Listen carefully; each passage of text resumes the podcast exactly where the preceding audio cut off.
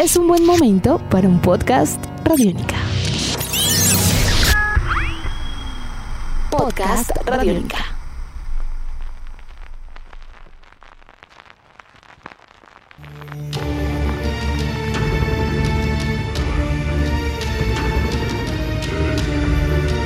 Bienvenidos a esta nueva edición de Podcast Rock and Roll Radio, producto de Radiónica, desarrollado por el señor Andrés Durán, arroba Andrés Durán Rock, quien les habla Héctor Mora, arroba Mora Rock and Roll, bajo la producción de Juan Jaramillo, Jairo Rocha y la captura sonora de David Candelario.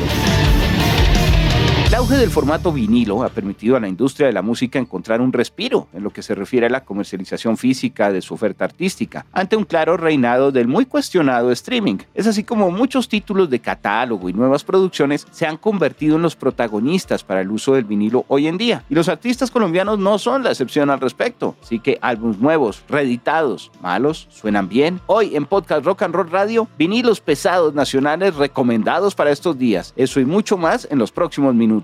Andrés, muy buenas tardes, un placer estar con ustedes el día de hoy. Un gran placer, Héctor, estar con usted y con todo el equipo que hace posible el Rock and Roll Radio Podcast. Hoy además felices porque tenemos para celebrar no solamente que hay nuevas producciones, que hay reediciones, sino que a la hora de la verdad el rock colombiano regresó al vinilo con una fuerza muy importante, ya que encontramos en diferentes estilos y en diferentes ciudades del país que este formato físico eh, recobró nuevamente una gran importancia también para muchas de las bandas que fueron eh, o pioneras en el caso de nuestro rock colombiano o importantes también a lo largo de las últimas cuatro décadas. Algo que hay que destacar porque el proceso de, pues, eh, imprimir en vinilo, en lanzar producciones en vinilo, es mucho más dispendioso, mucho más costoso y, se ha logrado increíble. Las agrupaciones, los que están detrás de estas referencias, no han escatimado, ya han lanzado cosas eh, muy especiales al respecto. Eso es de destacar, sí señor, también porque creo que a nivel de producto, todos los que vamos a reseñar en estos momentos son eh, unas piezas de colección muy atractivas en cuanto a colores, en cuanto a producción. Y bueno, le propongo comenzar por, por algo de sangre joven a nivel de sonidos pesados. Si bien la banda no es tan joven, es uno de los discos más recientes que tenemos con material inédito, material fresco en estudio para, para comenzar el día de hoy. Corresponde al Arat de la agrupación de Medellín Gaias Pendulum, quienes con más de dos décadas de trayectoria presentan un excelente álbum que usted nos había reseñado desde hace un muy buen tiempo como un trabajo de vanguardia para su momento. Se entiende que una persona alcanza el Arat cuando logra comprender la verdad verdadera esencia de la existencia y alcanza el nirvana. Más o menos es como una iluminación espiritual. Todo indica que a nivel de budismo podrán tener ese planteamiento el grupo, pero a nivel sónico han desarrollado simplemente una propuesta de buenos sonidos pesados y actuales, góticos, atmosféricos.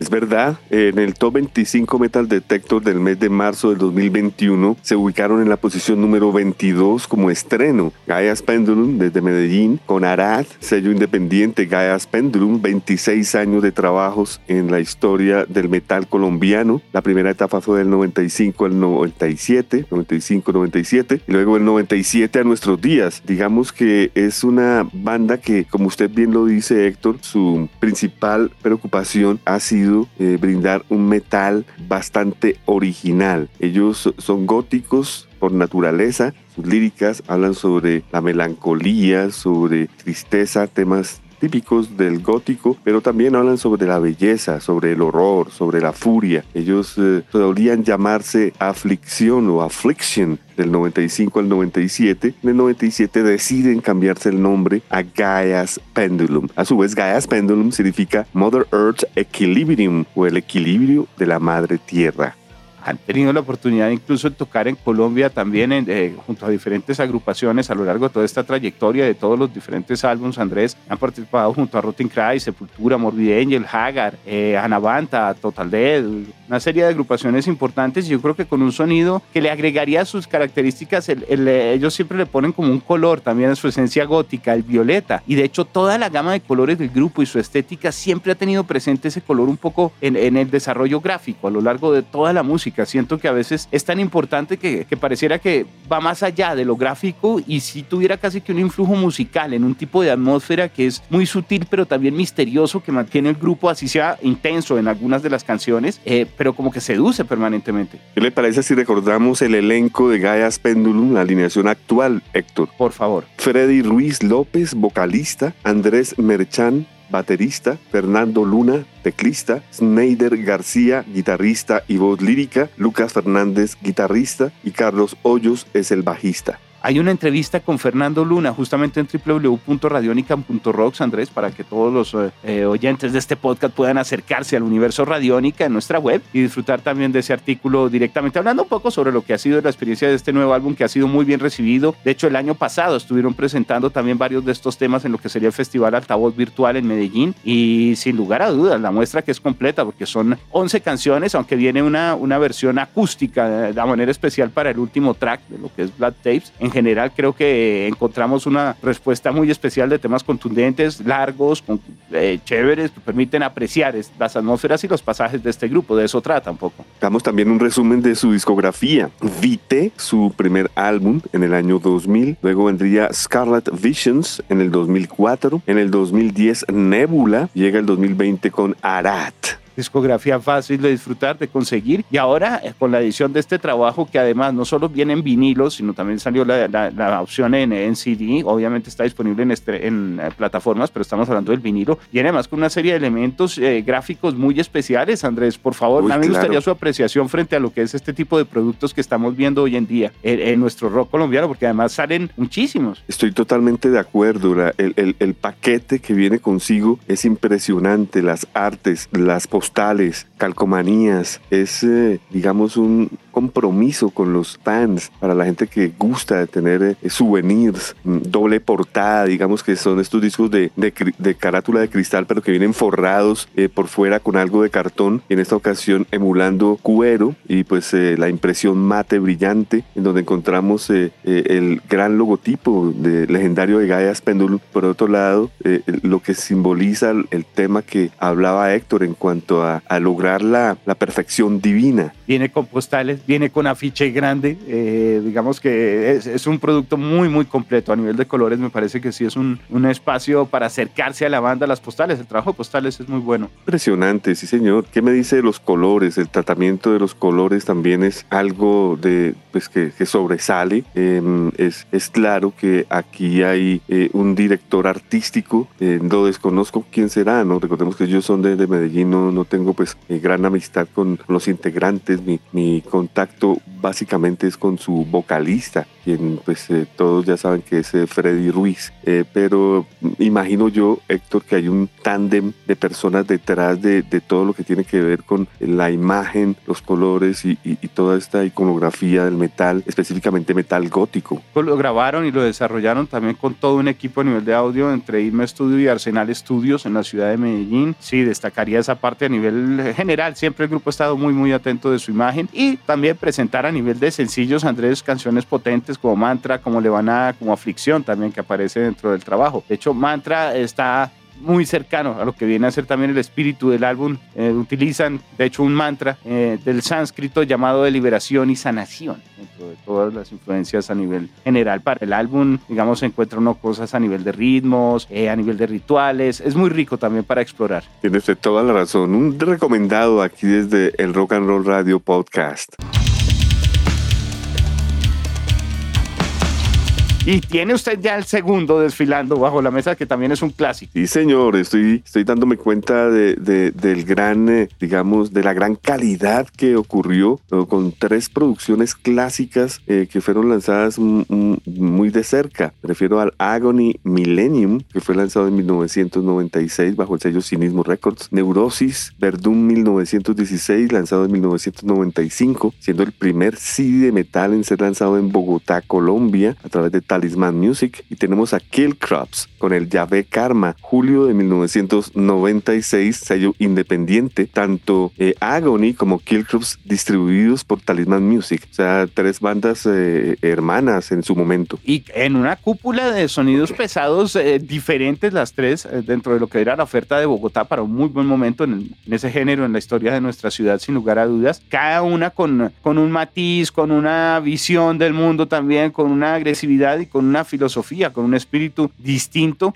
eh, las tres con grandes, grandes fanaticadas. Y bueno, creo que podemos comenzar entonces eh, por uno a uno, de todas maneras, mencionando varias cosas, porque este Agony, este Millennium, es un disco potente, es un disco que realmente no solo viene a ser de los mejor producidos dentro, de, el mejor producido dentro de la discografía del grupo, sin lugar a dudas también. Y para esa época, todo una punta de lanza en el género. De hecho, eso es destacado. Ellos venían de trabajar casi que con cassette. Este lo grabaron en los estudios Audiovisión. Andrés, la alineación para ese entonces, César Botero en la voz, Andrés Jaramillo, Carlos Marín, en las guitarras, Carlos Reyes en el bajo, Alfonso Pinzón en la batería. De hecho, usted estuvo muy cercano también a este proceso de producción. El disco básicamente es más trash con algunos eh, tintes de dead, muy suramericano. Claro que sí, recuerdo que fue casi un año largo. Ellos en el estudio de eh, audiovisión, costosísimo esto, pero pues ellos querían tener algo mucha perfección. Y para ayudarlos estuvo en ingeniería y mezcla el señor Juan José Virviescas, gran productor de, de, de este tándem de de, discos eh, que vuelven a ser lanzados ahora en formato vinilo. Este, puntualmente el Millennium de Agony, sale en versión vinilo doble. Estuvo asistiendo a Juan José Virbiesca, fue Mauricio Cano, hace mucho tiempo no veo a Mauricio, un gran saludo. Portada de este álbum de Agony está Fernando Maldonado, tenemos a, Jaime Moreno en concepto, artes y diseño, Carlos Ibáñez, arte, concepto y diseño, y Fabián Caicedo en lo que tuvo que ver con fotografías, específicamente la de la contraportada. ¿Recuerda usted?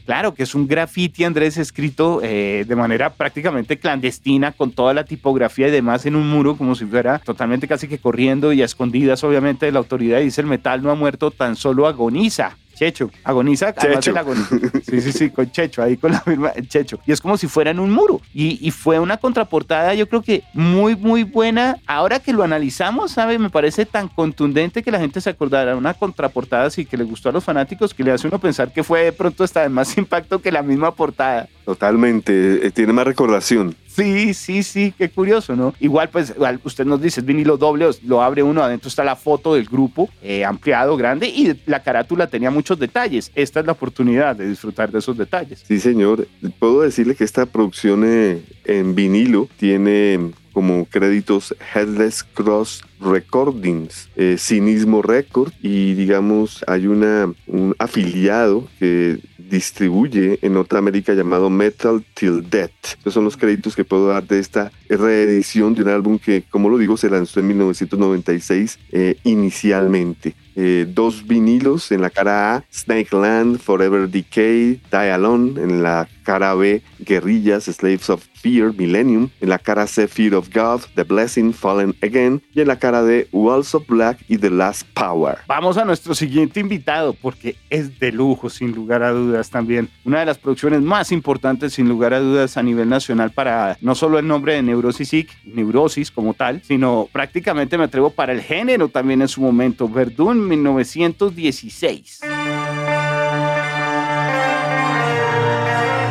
Claro que sí, hay, mucha historia detrás de esto, Héctor, ya que la intención por, el, por parte del sello Talisman Music era eh, tratar de lanzar lo más rápido posible lo que se convertiría en el futuro el primer CD de metal bogotano, ya que pues, los formatos más apreciados anterior a esto eran cassette en vinilo open reel o carreta abierto. Ah, sí. E, eran los, los formatos que pues la gente pues tenía o mantenía para poder eh, demostrarse en emisoras o qué sé yo. Este disco se lanzó el 30 de marzo de 1995. Pues marcó historia por esto. A través de Talisman Music fueron 2.000 eh, copias en donde encontrábamos a Jorge Mackenzie en las guitarras, a Arley Cruz en las voces, Camilo Rodríguez en el bajo, el señor Edgar Sarmiento en la batería, Alexei Restrepo, el maestro Alexei que en paz descansa, estuvo invitado en la guitarra líder para la canción Marea Negra. ¿Qué más recuerdo, Héctor? Eh, la coproducción hecha por Arley Cruz, quienes habla, estuvo como productor ejecutivo, Emilson Cruz en el logo, Pilar Barraza en la fotografía, Freddy Ricardo Moya en dirección artística, Chano en, en la carátula, en la portada, Juan José Virviescas, producción, ingeniería, grabación y masterización, y Jorge Mackenzie en la coproducción.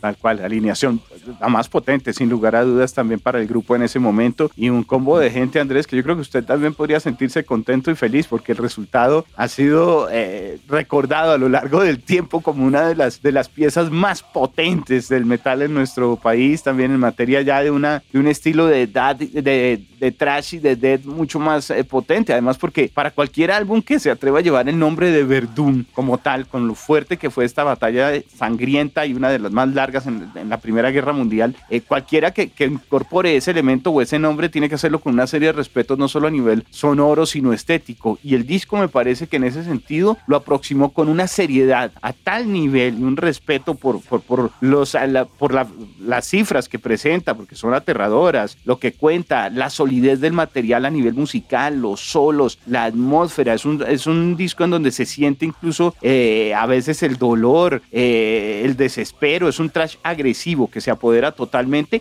y en formato vinilo. Ahora, como lo están presentando, es algo que, que realmente hace que la cabeza de vueltas. Sí, señor, tiene usted toda la razón. Este disco le, le, le cuento, Héctor, que no fue nada fácil lanzarlo. Recuerdo que el momento indicado, las personas indicadas, ya que eh, contábamos con un compañero del colegio, Fernando Tobón, un gran empresario que estaba al tanto de, la contabilidad, digamos, de todo lo, que tenía que ver con números. Estaba Juan José Virviescas, que era el reconocido ingeniero de audiovisión, que era eh, el, el, estudio más importante en los eh, años 90 aquí en Bogotá. Y yo en ese momento trabajaba simultáneamente para tres emisoras y trabajaba en Sony Music, así que venía toda la vida como un melómano, eh, también músico. Llegué a, a, trabajar en la parte administrativa y dije, no, pues hay que, hay que apostarle a lo colombiano, hay que apoyar esto. Fueron casi 18, 20 millones de pesos en este entonces lo que aportamos, Héctor, y fue un equipo de personas que siempre estuvieron prestas a todo esto. Digamos que es eh, claro que cuando sale esta nueva reedición de, de Neurosis desde un 1916 me da mucha alegría. Además que dice en el librillo interior, no sé si usted lo leyó Héctor, que